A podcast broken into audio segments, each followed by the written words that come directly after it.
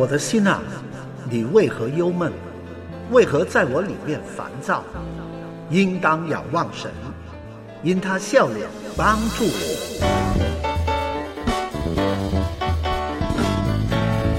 让我们靠着神的恩典，喜怒哀乐，携手同行，人生的高山低谷，一起成长。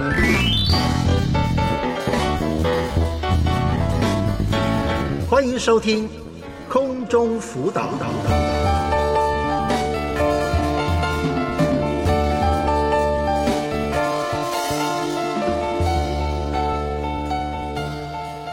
亲爱的弟兄姊妹平安，欢迎收听星期五的空中辅导。我是您的节目主持人黄佳妍，也是大家的同行好伙伴。家言继续在这了，欢迎大家。现在来到了二月二十三号星期五的节目，我们这个二月份呢，已经来到了尾声了，非常快的这个时间。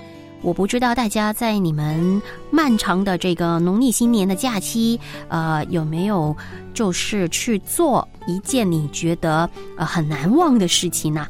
其实每一年呢，这些大的日子啊，都一定会留下我们生活里面呢，呃，多多少少呢一些美好的回忆的。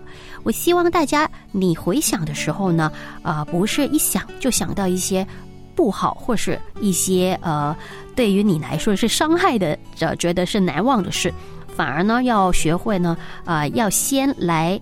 感恩，先想呢，到底这个漫长的二月份，大家有没有呃感受一些些的快乐，或者呢，跟你的家人啊、呃朋友啊，有一些美好的回忆？我们先从数算美好来开始吧。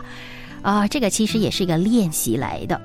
呃，最近呢，嘉言就看了一篇文章，里面呢就有这一句很好的话，有一位专家，他是训练创办人啊。戴尔·卡内基他就曾经说过：“好习惯是最忠实的仆人，但是坏习惯呢是最恶毒的主人。”所以，为什么我们说培养好的习惯就是成功的开始呢？的确，怎么样可以呢去培养一个好的习惯？要先从我们的心态来开始的。只要大家先调整您自己的心态，是朝着一个正向的好的方向来的时候，那么就可以影响到你的行为。呃，去慢慢的培养一个好的习惯，这样就是大家可以呢完成你人生目标的开始啊。收听节目也是一个好的习惯来的，对于你来说绝对是有好处的。我们一同的来听听今天成长我可以的内容。等一下回来继续为大家的需要来祷告吧。我走在路上的背一个电话连上你和我，一句问候温暖彼此心。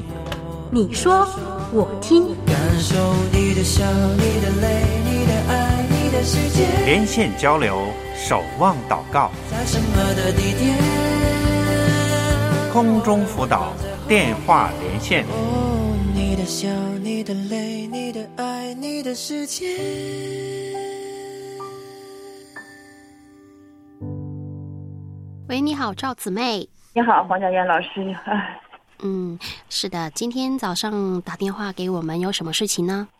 有什么事情？就是关于我和女儿之间的这个母女关系。嗯，你说一说，你说说看，是你现在跟女儿的关系如何呀？女儿对我意见很大。意见很大。嗯，对，意见很大，就是觉得我对她的关心很少。他说：“我们重男轻女。”嗯，你呃是有两个孩子吗？是的。嗯，女儿是大的，她比比我的儿子要大上九岁。那但是呃，你的女儿现在多大呀？女儿今年二十七岁了。哇，已经很大了。她现在在工作吗？工作了，已经工作两年了。嗯，那他什么时候跟你说觉得你重男轻女啊？哎呀，这个话题在电话的时候他也说过。嗯，这一次，这个上个周日周末回来的时候，在家待了两天，完了晚上我们就他就跟我们谈论这个问题。他说我们重男轻女，完了说女儿和儿子应该都是一样的，但是农村呢，我们就是条件，我们就是农村嘛，是吧？嗯，要给儿子买楼房、过彩礼，才能给儿子说说对象的。女儿呢，就是我们也尽力让她上最好的学，让她上大学读研究生，我们也把她给供出也，嗯，也让她上了大学了，就是现在已经工作了。她过的也是，她身边的朋友吧，都是市里的，都是独生子女，嗯她就觉得人家的父母关心她多，嗯，我们其实说实话，我对他的关心是很少的。上大学的时候，也是电话也很少，孩子也经历了很多不如意的事情，就好像就是说生活压力也很大的，也没有也没有对象，也没有房子住，就他就跟别的同事要比一下，嗯，小的时候的环境了，跟我们说小的时候，农村它的环境怎么也不好，又冷了，又那个什么的，他也好像是跟我们诉诉苦，可是我真的是有点接受不住。嗯我就觉得他都这么大了，应该理解我们，应该知识比我们高，是吧？应该我们现在都应该帮助我们了。可是反过来，好像他不明白你们的苦心，对吧？对嗯他完了，他挣了钱以后，我们也没有管他要过。嗯我不知道该怎么样来和他沟通，帮助他走出这个。他这样他也很痛苦。我想问一下呢，就是呃，姊妹，她，你跟你的女儿，她小的时候你怎么跟她相处的？小的时候，我那嗯时候，在她六七岁的时候，我就得个抑郁症，完了就在家里不想待的时候，就把孩子放下，完了就和我对象出去，对他的关心事少。但是这个孩子从小就知道学习，学习成绩很优秀，嗯嗯，很让我们省心。可是他小的时候他不会表达，他完了他心里有怨恨，他不敢跟我们说。现在大了，他就觉得有那个，唉，所以你的意思是你的孩子小的时候，当时你是得了忧郁症，是所以呢，你要去养病，所以你没有什么时间陪伴他，你也觉得因为他自己可以自理，他应该是小的从小的时候就，完了跟他奶奶和他爷爷嗯但是他是自己读书啊什么的都没问题，所以没问题。对读书的时候从小没让我们操过心，就是很知道学习，学习也很优秀。嗯，所以你当时你自己因为要养病，而且你也觉得他可以呃照顾自己了，所以当当时候你没有跟他有很多的接触，对吧？过来了。嗯，因为为什么会这样问你？因为呢，其实很多他的心结应该是从他小的时候就已经形成，但是他当时因为因为小孩他有很多的忧虑吧，他觉得，如果当时他知道你的情况，就算他有心中有问题，他也不敢跟你说，因为他不想你担心，所以他就一直有这些想法呀、感受啊，可能很早之前就已经有了。对他跟我们说，他在上大学的时候，他就觉得自己很苦，他就想过自己是不是要轻要要轻生，是，嗯。但是他都没跟我们说过，我们也没有电话也少，嗯，就是关心的都就觉得他懂事啊，会学习，就是关心的太少了，完了就谈恋爱，完了，哎，就是嗯，当时姊妹，你为什么呃，当他一直长大的时候，你还是觉得他自己可以照顾自己，所以你跟他平常没有什么沟通吗？对对，没有沟通很少。嗯他有不顺心的时候，他就会大点儿以后，他就会跟我那个，呃，把一切不如意就上我身上那个推呀、完了脸上长青春痘，他也冲我嚷啊！哎呀，真的是大腿，就是身材不好也冲我嚷了！就是他就想自己需要那么完美一样。嗯，所以他没有跟你说他的心。现在处的那个同事跟你的环境都不一样，你是从农村出去的。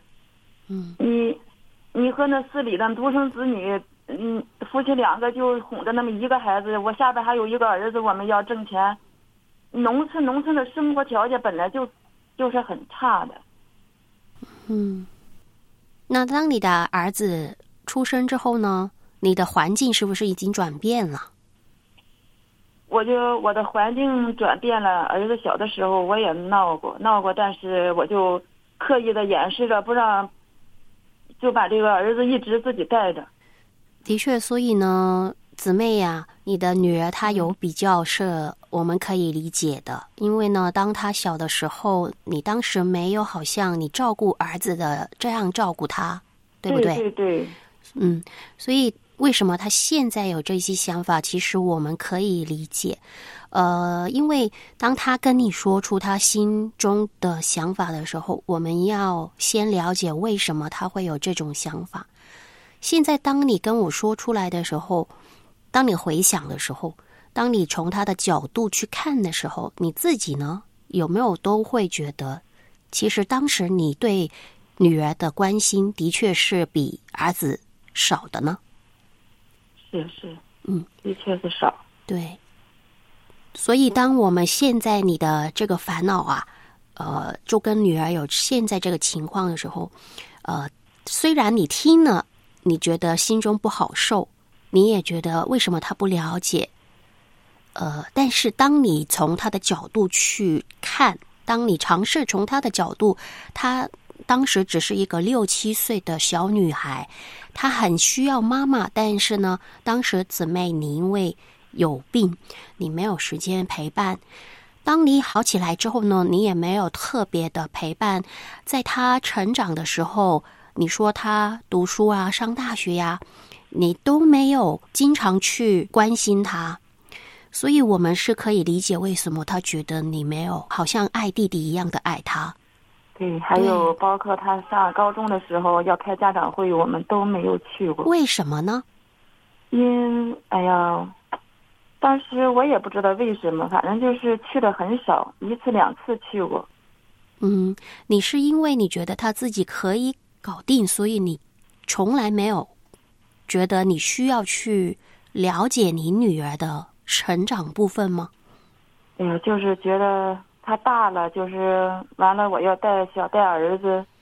但是你儿子的事情呢，你就很上心。就是说，你儿子学校什么的，你都有去吗？儿子开家长会，我也没有去。哦，其实我的眼睛不好，我就觉得自己也不愿意去。嗯，完了，我对象呢，他就是，哎呀，其实怎么说呢？我的两个孩子成长，他的父亲就是关心孩子太少了，也是。嗯。就知道出去打工，农村你不，哎，我丈夫和我儿子的关系也不好。我儿子就说我，他不说我，完了就说他父亲对他的关心没有关心过，对他的陪伴太少了，对他的哎呀，真是太……哦，所以你的儿子就埋怨你的丈夫，你的女儿就埋怨你了。他不怨我，他从小我就一直带他送他上学，那是大点的时候。那时候都是自己骑车子，车少。到了二的的时候，就是我要送他，送他上五年级，上六年级就上私立学校就住校了。嗯，他父亲呢，就是出去打工挣钱，嗯，完了回来跟孩子沟通很少，他不爱说呀，他的人老实不爱说，也不爱跟孩子玩，也没有说儿子过来爸爸看看，从来没那时候。嗯，完了父子的关系也很差。姊妹，我想问呢，那你是什么时候信主的？我从儿子一周岁的时候就信主了。嗯，当时你信主之后，呃，你觉得自己对于孩子的这个照顾上，你自己有没有改变呢？哎呀，对二的有改变，对大的还是没有改变。嗯，你的小的那，那你小的时候是不是你的父母也是比较少跟你沟通呢？我的父母从小，我们跟我爸爸说话都不敢说的那一种。嗯。我爸脾气很大。嗯。完了，我妈妈就是爱叨唠的那一种。我们真的是，我想起来也是很烦那个家庭的。你跟你父母的关系也不太好，对吧？啊，现在他们老了，八十多岁了，现在就是觉得，对那时候跟他们关系，我是最小的。因为呢，我们从你跟你的孩子的沟通里面，其实是可以看到你自己跟你的父母的沟通是有直接影响。当你小的时候，如果你跟你父母你们的沟通也是少。其实你不懂得怎么跟你的孩子沟通。现在你回想的时候，你会知道哦，原来为什么你的女儿她现在会有这样的一个想法呢？就是源于你做妈妈的时候，当时因为你不知道，也没有人教导你怎么去当一个母亲，应该有的一些，呃，我们说很看重，比如是亲子关系的培养啊，呃，还有你自己要怎么样去慢慢引导他们，呃，去了解他们这一些部分，因为已经没有做到，你自己原生家庭，你跟你父母。你长大的时候，你不知道，所以当你做母亲的时候呢，你就不会知道怎么做。但是呢，我们说，当我们信了耶稣之后，我们必须要有一些的改变。我们怎么看自己，怎么看我们的家庭，这些呢？其实主耶稣是可以改变我们。那现在呢，我们可以做的，我相信就是有两个，我可以鼓励姊妹的。呃，第一就是。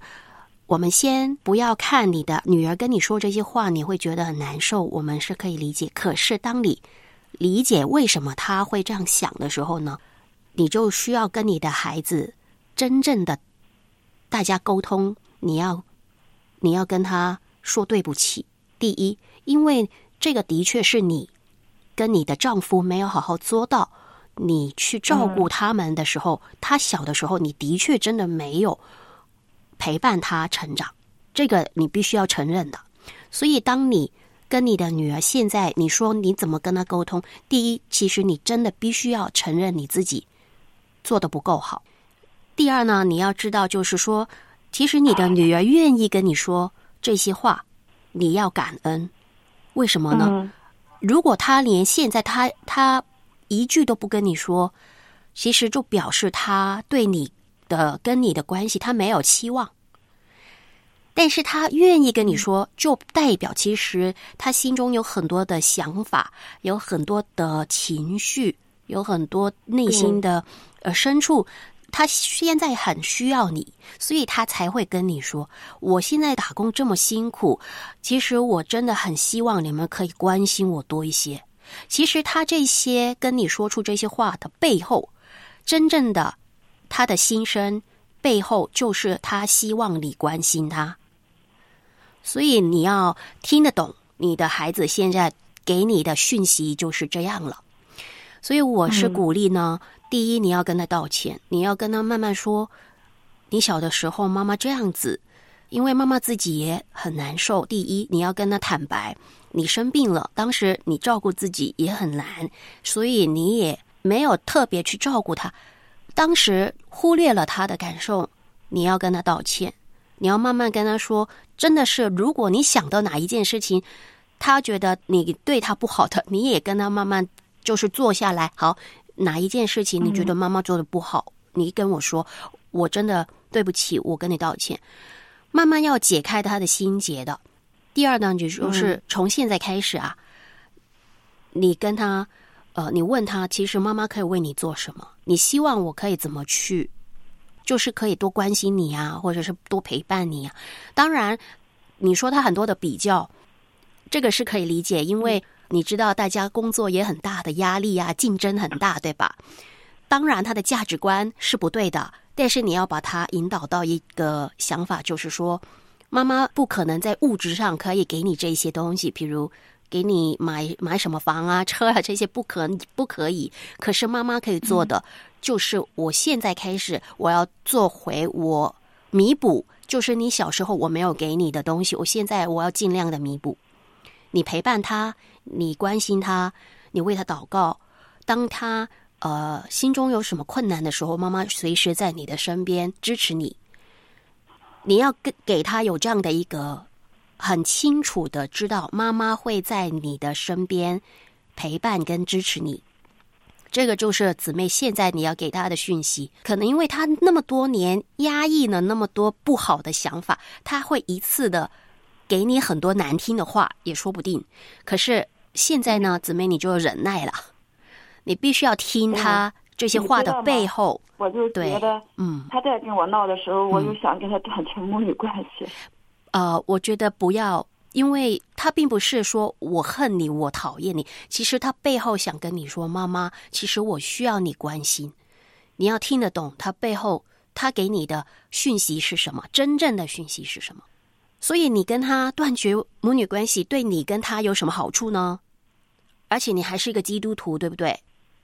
哎，我就觉得，我从我心里觉得，就是我也知道他，他是生活不如意了才回来跟我们对诉苦的。对呀、他就他头一天来的时候，他就说妈妈太累了。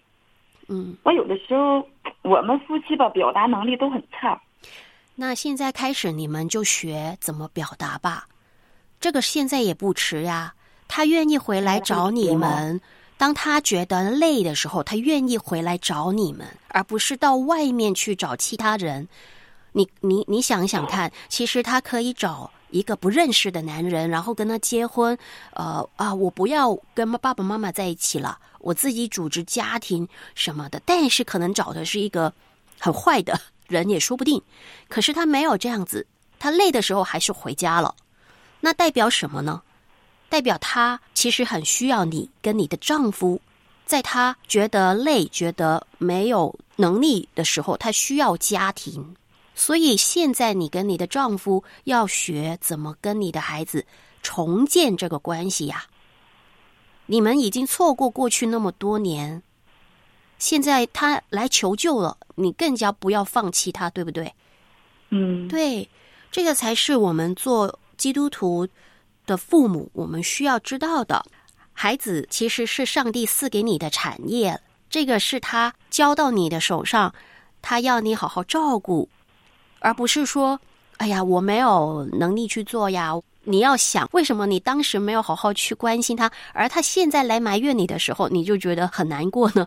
其实很多的原因都是你们亲手做成的，对不对？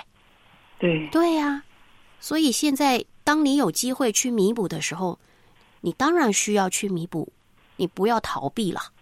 哎，我就觉得，平常我们打电话也很少，我跟他话很少。那现在就学找一些话题吧。还有，他也谈过对象，谈过两个。嗯，完了，我也很担心这个孩子这个性格，走进选对象真的是，哎呀，生气还是担心他以后的生活。当你对他有这么多担心，我相信你也是非常爱你的女儿的，只是你自己害怕，不知道要有什么话跟他讲。那么你就祷告吧，你把这个事情跟神说，你要求主给你智慧，找到话题。你也可以坦白的跟他说，现在妈妈是担心你找对象啊，或是你谈恋爱什么的。你有什么烦恼，你跟我说吧我。也跟他说过，对对对对我现在比你懂得都多，嗯，对啊呀、你不用哥，你不用管我。所以我就说啊，他现在跟你讲这些话，其实你也需要有心理准备，他一定会说出这些话来的，因为他压抑了那么多年对你的不满。所以你需要做的，反而就是当他说出这些话的时候，你求主帮助你，给你有力量。你听了，但是你要把它转化成为什么呢？就是你必须要忍下来的。当你听的时候，当然你会觉得很很刺耳呀，很难过呀。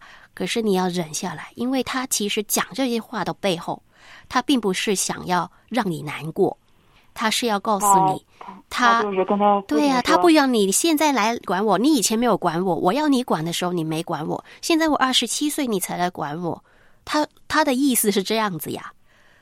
但是他其实是非常渴望妈妈可以关心我，所以我觉得这个是需要时间的。你要慢慢重建跟他的关系，你要给自己时间，你要给他时间，而且呢，你要学习，因为你是妈妈，有很多事情你比他懂，反而你要忍耐，好像一个小女生，你重新教导她一样。你不可以用一个高高在上的态度来跟她相处了，而且也不可以用这种好像你以前没有理会他，是一种冷漠的表现。现在也不要这样跟他联系，反而就是你要学习当他的朋友，就慢慢建立。对，嗯，你说我怎么跟他来相处呢？就慢慢学习了。当然，你再回来就到春节再回来了。当他回来的时候，你做好饭给他吃，你就真的是啊，好，现在我们坐下来吃，我们谈谈话呀，关心你啊，就是从一些比较小的细节。当他不想跟你谈，你也不用逼他，你就给他时间空间。我们必须要用行动来表示我真正愿意改过来了。但是这个不是一天两天可以改变，你必须要知道，就是要时间给他，你自己也要慢慢来。但是你愿意的话呢，这个才会有改变。如果你说：“哎呀，我不愿意，我不想见到他，我不想再烦了，我宁愿没有他。”这个是不是你心中想法呢？有过。那如果是有过的话，我希望姊妹你自己好好想一想，那为什么当初你要把他生下来？你作为他的母亲，你必须要找到自己为什么我会如此跟我的孩子会有这样的想法？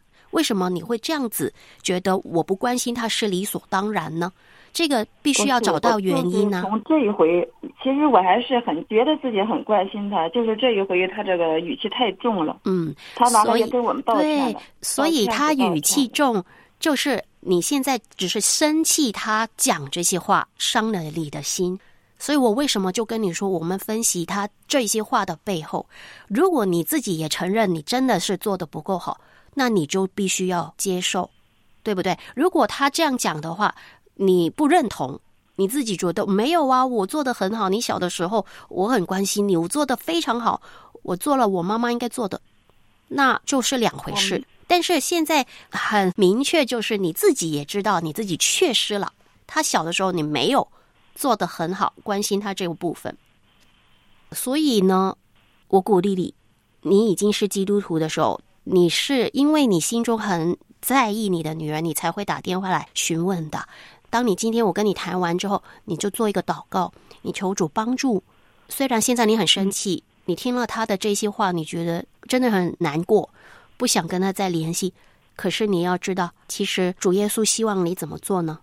主耶稣希望你可以爱他，因为他就是你的女儿。无论他现在讲什么话，他还是你的女儿。所以现在反而他讲出来，就是希望你们的关系可以改变呢、如果没有能力去改变，你就求主赐给你这个能力，你要改变。我们要找方法去帮助自己跟他来沟通，嗯，只要你愿意就可以了。行，是的，那我们也继续为你祷告。我希望姊妹不要放弃，她是你的女儿，对，你要不要放弃？你要好好的去，现在开始改变。你跟你先生怎么跟他们沟通呢？你可以听我们一些，比如亲子的一些教育的课。当然，现在来听是有点迟了，但是呢，这个也是可以给你一些概念。哦，原来做基督徒父母要怎么样跟孩子沟通，这些你都要学的，好吗？好的，嗯，好的，谢谢赵姊妹的电话。谢谢。哎，我觉得爱是要付上代价，因为只有付上了代价，就是你才是能够明白什么是真正的爱。我觉得只有在这个家庭生活当中啊，你真的是才能够操练这个爱的这个能力。爱的能力就是真的不是与生俱来的，丈夫爱妻子，像基督爱教会啊，真的是你是有亲身去体验了，你才能够理解。啊，我觉得这个是神给我们的一个很宝贵的一种生命的关系。却将自己。空中辅导，与你共勉。孙姐妹你好吗？喂，周师母你好，你好，孙姊妹，是。周师母，周师母前几年跟你通过电话的，我哦经常听，嗯呃，听你们空中辅导，呃，一听到周师母和黄佳莹老师还有杨丽丽，我心里非常欢喜，常常干活哎，下午都带了个蓝牙耳机嘛，是微信在微信上面听的。哦，太好了，就是你你在微信听我们的节目，对不对？嗯，晚上不知道在哪听，晚上我就是呃在我苏州这边打工嘛，就是下午呃干活的时候，有时候心里觉得有时候烦了，着急，我就赶紧来听周子波他们热线电话，心里就无比的死了，我就哦就，感谢神。就着欢喜，嗯，感谢主，嗯 嗯，你现在在外面打工啊？嗯，呃，前几年我有一次我家孩子他是搞了个信用卡嘛，然后觉得前面没有方向了，给我就很着急，我就打电话给你和徐老师，嗯然后你你跟我说就找你们的指示指导，我然后找当当地的教会咨询他们去探访，然后带他走出那个忧郁，那个那个信用卡就没有搞了，然后就到教会了，也很好。嗯，然后这次我你叫我在嗯嗯平台上啊电台上走进来，我讲很紧的，哦所以你的嗯意思就是说，前几年儿子呃被信用卡那个欺骗的事情打电话给我们的时候，呃，我们就呃跟你讲了一些情况之后，然后请教会的人去关心你的儿子，所以你的儿子没有被欺骗，然后儿子去了教会，对不对？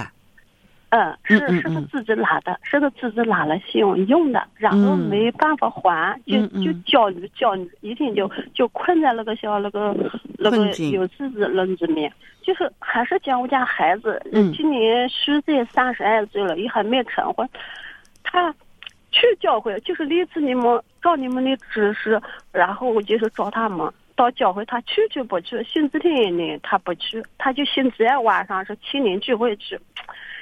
有时候啊，他什么过那个那个音乐会到那种那个场所有种引弄，呃，你有是会到那个场，所去找女人呐？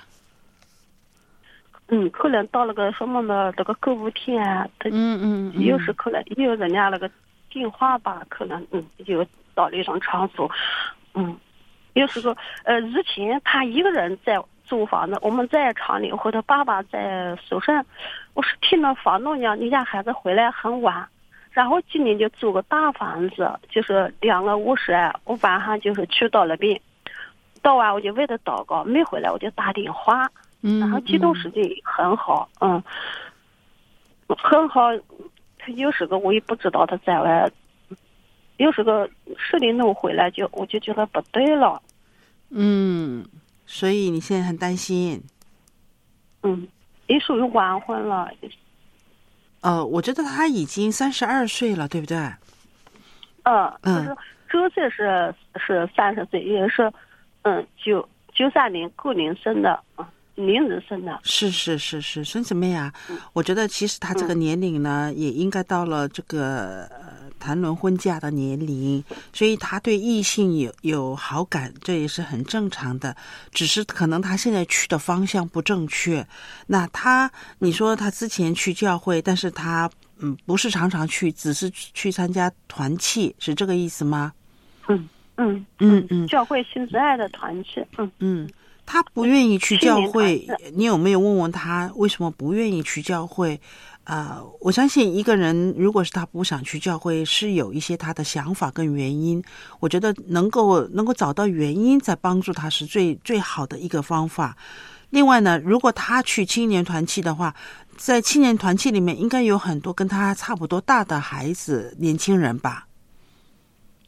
也有，呃，也是教会他星期天问了，他家我就星期二去下去了。星期天日上是老年人，我家现在也有青年人，呃，星期二晚上他也很内向，他也是都来都往，嗯，到了个教会里听过听过到，然后呢三礼拜，然后就一个人回来，他他最多跟人家打个招呼，一般的不怎么讲话，三礼拜就回来了。哦哦，呃，独来独往是这个意思，是不是？嗯嗯个嗯。因为个性的缘故，对吧？嗯，那我嗯内向，他一个好朋友都没有吗？他有一个有一个是周志雄，也是我们老家的老家的，他又是之前能带领他，嗯现在我也跟他说，我讲你喊喊他，你先尊重别人，然后你。嗯，你们有个交交流交流就好了，有交通交通就好了。他有时候看到就喊一声，然后三礼拜就走了。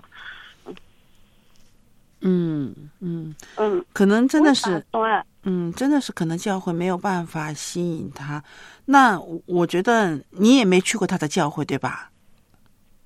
我去的在就在这个教会啊，啊，你也在那个教会教会哦，你们在同一个教会。晚上，呃，同一个教会，教会，只是晚上周二有有青年聚会、青年赞美组嘛。嗯，如果是你跟你跟他是同一个教会的时候呢，你可以跟那个这个团契里面的负责人呃谈一谈，可不可以再多一点的关心一下你的儿子，让他也参与一下教会的服饰。因为当一个人在教会在团契里面，他能够。呃，服饰参与一些，比如说，呃，负责呃负责整理什么东西啊啊，在聚会开始的时候，能够呃负责专门给大家预备诗本呐，啊，预备些东西。三十岁的孩子的话，电脑方面也应该呃比较比较灵活，比较嗯好。他是做中介的，嗯，对呀。总之让。呃，团契的负责人发掘他的恩赐，然后呢，让他在那一方面能够参与服饰的时候呢，他去到教会就有那种归属感，他就觉得啊，我可以做一点东西，那他就愿意越来越越久越越来呃，就是常常可以去参与这样的一个一个团契。好像我们教会，我们教会也有一些年轻人，呃，也是。不讲话的，但是呢，你找到的他的恩赐，他专门负责电脑那一块的时候呢，他每一个礼拜都会来做那一个他想要做的侍奉。那这样的话，他就他使员好，嗯，对呀，你你一定要找到他能够发挥的这样的恩赐的地方，让他去参与在当中，这是重要的，而不是只是来做个礼拜就走啊。嗯，所以你我觉得你应该跟他们这个团契的负责人。跟他再沟通一下。那师母，我我为什么有心的有这个打算？我是心想请问你一下，你嗯，就想听你的安排。呃，我准备跟他发信息行不行？你你跟谁发信息啊？就是就是他们七年赞美组了讲道的负责的有个师兄。哦哦，你在教会看不到他吗？你，看到少，他很忙，除非除非到。我觉得你可以发发信息跟他说你什么时候不忙，我们在教会里面，我想跟你沟通一下。因为有些事情呢，我觉得啊，文字的表达跟面对面的这样的一个一个沟通是不太一样的。因为你你你面对面的跟他讲话的时候呢，呃，有些事情你讲的不不是很全面的时候，还可以补充嘛，对不对？对对对。对对呀，还是面对面的讲更好。因为你们既然是一个教会的话，我鼓励你面对面的跟他们教会的这个团契的老师跟他们沟通一下会好一点。嗯，上一次也是这个弟兄帮助的，他然后派两个弟兄去探访他的。可以啊，就为他祷告，嗯嗯。我觉得不单单是祷告，去关心他，去为他祷告，这个也重要。但是像我刚才所说的，能不能够让他回到教会的时候，在这个团契里面能够有一个归属感，呃，又觉得自己有用啊？我在教会里面，我可以做我可以发挥的一些恩赐，去帮助一些主内的肢体。那这样的话，他自然就被吸引这个团契，每一个周末他就愿意去教会了。对对，是我讲的对。嗯，是不是？我想请问你一下，我准备发信息，这个信息发好长时间，说话我不知道怎么发，我就是心里焦急，我不知道怎么发。那就那就不发，我请哪一位弟兄找这个，嗯，这个负责讲道的。你可以专门负。嗯嗯，负责是青年赞美组的青年青年团支的，嗯，晚上有青年赞美组在圣台赞美。对呀。你你如果是能够在教会遇到他的话最好。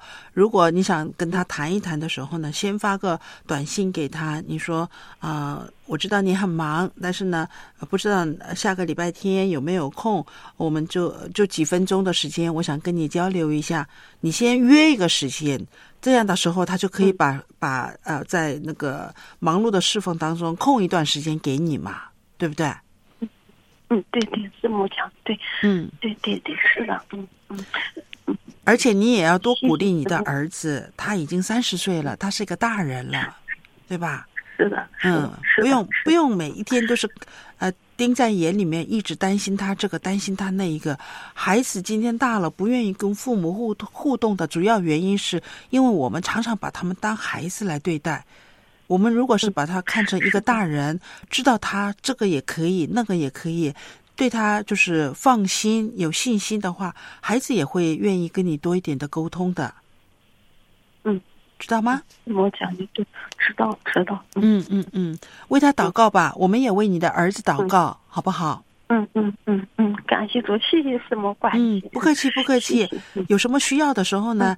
啊，你可以继续来电话。另外呢，你儿子在这个学习上啊，或者在教会的服饰，或者是他个人啊，为什么不太愿意参与教会的这样的一个聚会呢？他有一些问题想问的时候，他也可以来电话，好不好？嗯，好好，嗯，好，好，那就跟你谈到这儿吧。谢谢师母，今天给我们的指导很好。不客气，不客气。不知道怎么办？嗯，不客气。我们在祷告当中彼此纪念哈。感谢主，嗯，谢谢。好好，再见。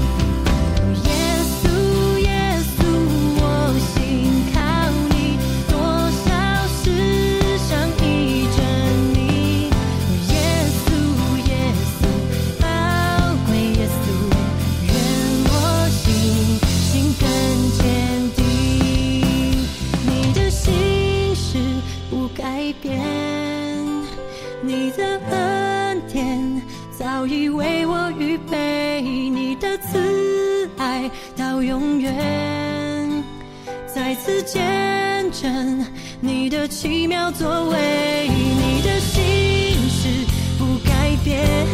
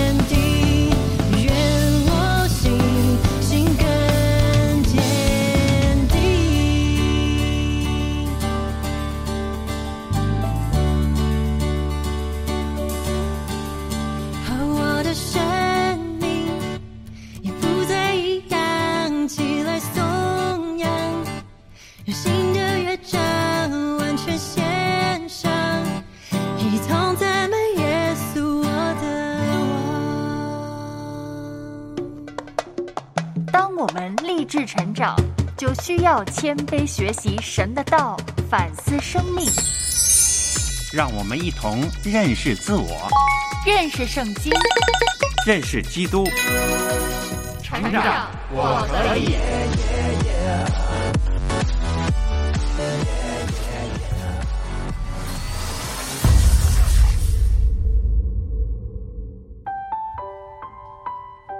认识基督。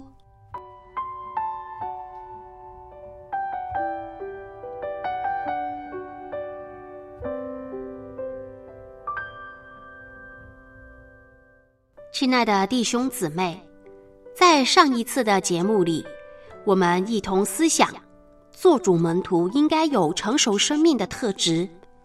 这一次，我继续使用使徒保罗的一段话，与你一同思想，做主门徒当有的增长。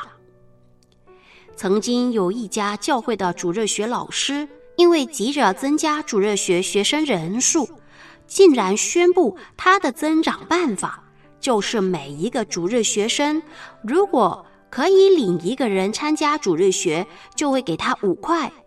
大家可能想到这个方法真的是太奇怪了。这个增长方案最初的时候可能会有点成绩。可是，参加者跟领人参加者的心态，在不久的将来将会带来更严重的后果的。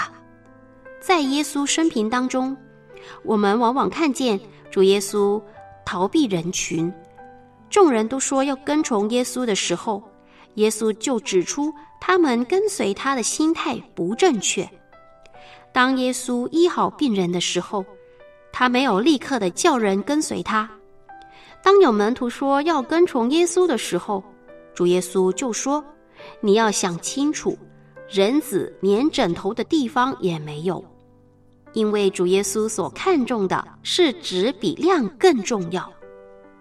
在这一次的节目里，要透过以弗所书四章十一到十六节经文，来思想信徒成为增长肢体的三个层面。第一个层面是以恩赐建立基督的身体。在这一段经文当中，使徒保罗先引用了诗篇有关古时候打胜仗时的情景，来形容基督的得胜。古时的人当打胜仗之后，同时会收下抢来的货物跟贡物，还有分派战利品。保罗特别引申这一段经文。形容主耶稣道成肉身，并完成工作之后，他升到天上，并且立刻的将恩赐分给信徒，使我们享受神的丰盛的同时呢，又可以成为基督身体的一部分。每一位信徒都是基督的肢体，上帝都会将恩赐分给个人，而这一段经文所列的恩赐。是集中于培育教会信徒的重要部分。在其他经文当中，又有列出另外一些恩赐，比如是说预言、执事、教导、劝化、施舍、治理、怜悯等等。有一位姊妹，她的名字叫比伊华，她是一位已经退休的寡妇，住在农庄里面。她最突出的地方是为人带祷。有一位牧师呢，形容她：如果教会是基督的身体，她呢就是尸盖。神将他放在这身体里，做有力的祷告勇士。我们信徒就好像身体里的肢体一样，个人有不同的恩赐，互相配合，建立基督的身体。教会最有活力的地方，最重要是因为教会是一个有机体。每个信徒都是充满活力的身体来的。今天，上帝给你的恩赐，可能是赐你一颗对别人的关怀的心。你是否愿意尽力的关怀神所感动你要去关心的人呢？他又可能赐给你一颗热切为人祷告的负担。那你是否已经尽上力量为人代求呢？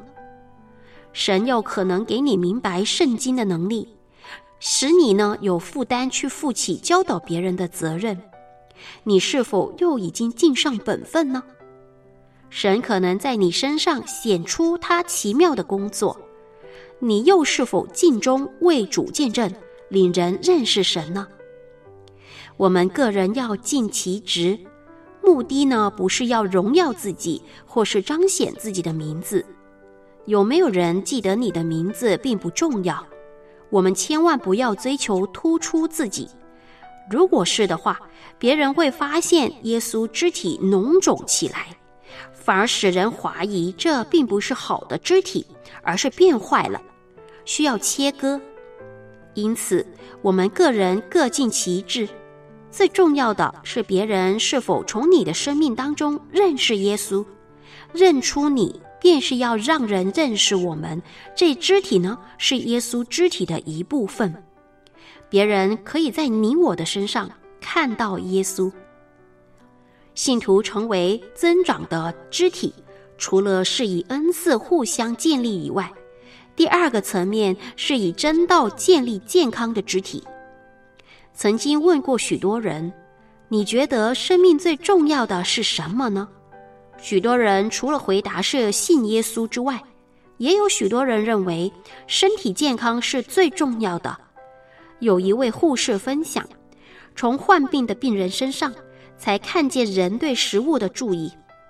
这一句话我觉得很有意思呀。一个人没病没痛，可能对吃什么食物也没有注意。但是，一个患病的人才理解，许多食物所藏着的原来是有很多毒素的。信徒生命也一样，我们以为去看一两次色情影片，或是讲一两次谎话，或是去一两次的庙宇，或是烧一两次的香都没有关系，可是却不知道这一些潜移默化的生活习惯，正在不断的。影响着基督徒的属灵胃口，结果很多基督徒不肯花时间读经，甚至以忙碌没有时间读经为借口，渐渐与神的关系疏离了。因此，有一些信徒可能是参加教会聚会十年了，属灵生命仍然属灵的生命仍然好像一个小孩子一样，需要有人照顾，没有基督徒的活力了。今天您的属灵身体是否以真道建立呢？你信了耶稣之后，你旧有的观念是否得着更新呢？许多人还没信耶稣的时候喜欢看长相，信了耶稣之后呢，是否仍然被这些迷信的东西迷惑？或者还没信耶稣的时候习惯了拜偶像？现在信了耶稣，仍然被这些鬼鬼怪怪所困扰。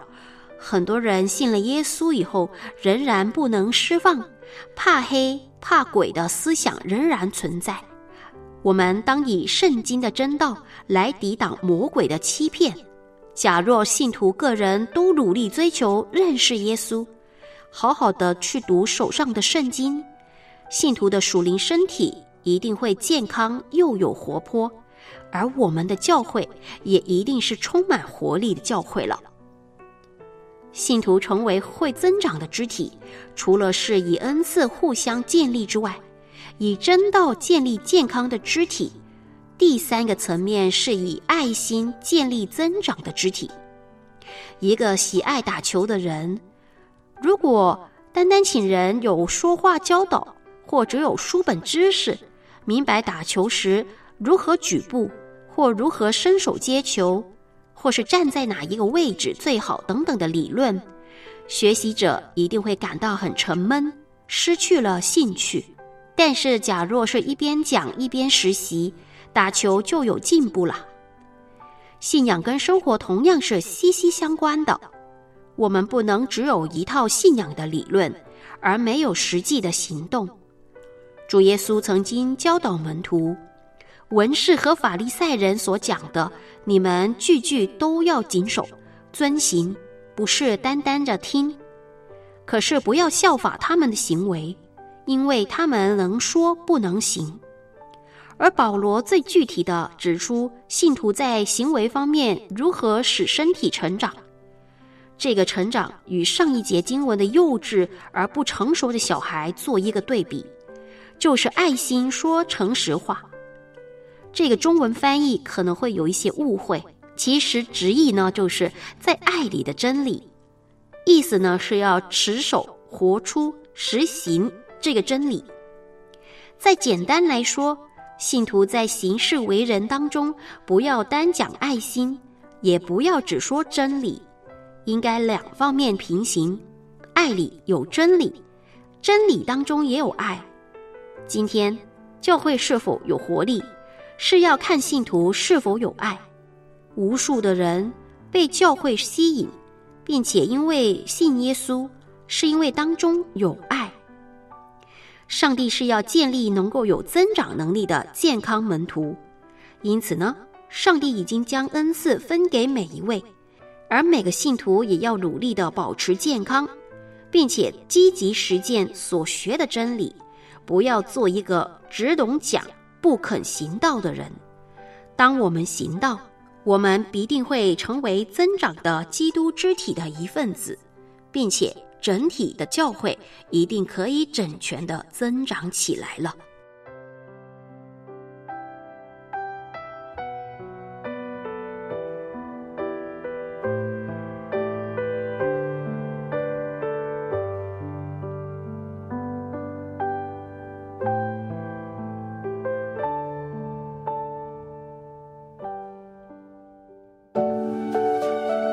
你说，我听，勉励，带导，空中辅导，一路同行。弟兄姊妹，现在收听的是星期五的节目，来到了这个环节呢，很感恩今天收听了两位听众的电话，分别呢是赵姊妹和孙姊妹，他们都有分享到呢家里的状况。赵姊妹是关于她的女儿。呃，觉得因为呢，她跟她的丈夫呢，在照顾她的时候呢，是比较重男轻女的，所以最后呢，现在这个女儿呀，就埋怨她。现在呢，姊妹就很后悔，孩子小的时候好像没有花太多的时间陪伴，现在很苦恼，希望可以跟女儿可重建关系。我们也求主帮助她。另外，孙姊妹呢，就告诉我们，现在儿子已经三十多岁了。虽然现在偶尔会有去教会的习惯，但是还是会抵不住引诱啊，呃，会去酒吧呀、歌厅啊，和女性的关系呢也是比较混乱的。我们现在啊，继续的为孙子妹的孩子来祷告。亲爱的主，感谢你！今天我们听到了赵姊妹和孙姊妹，他们呃分别都是为了呃孩子的事情，希望我们呃为他们来祷告。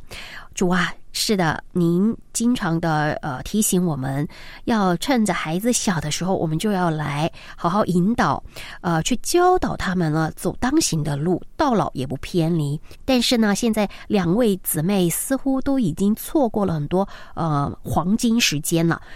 只是主啊，您说呢？只要我们愿意悔改，在主的面前，呃，真的是坦诚自己的需要，你还是会垂听的。所以，我们求你来介入，呃，赵姊妹和孙姊妹的家庭，特别要帮助他们修补跟孩子的关系。呃，赵姊妹和女儿的关系，孙姊妹的孩子呢？呃，求主呢，你也来掌权，让圣灵真的可以在他的心灵里面对他讲话。求你介入看顾，这样的祷告是奉主耶稣基督的名，阿门。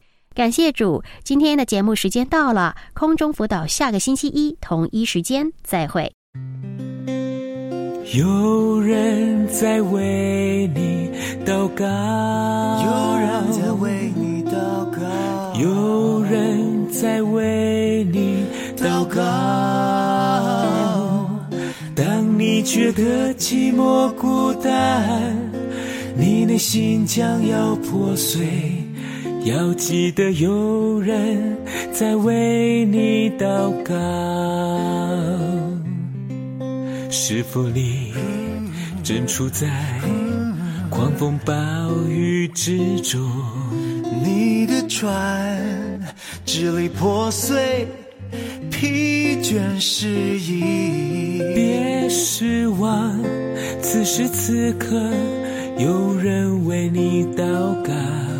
宁静平安将要进入你心。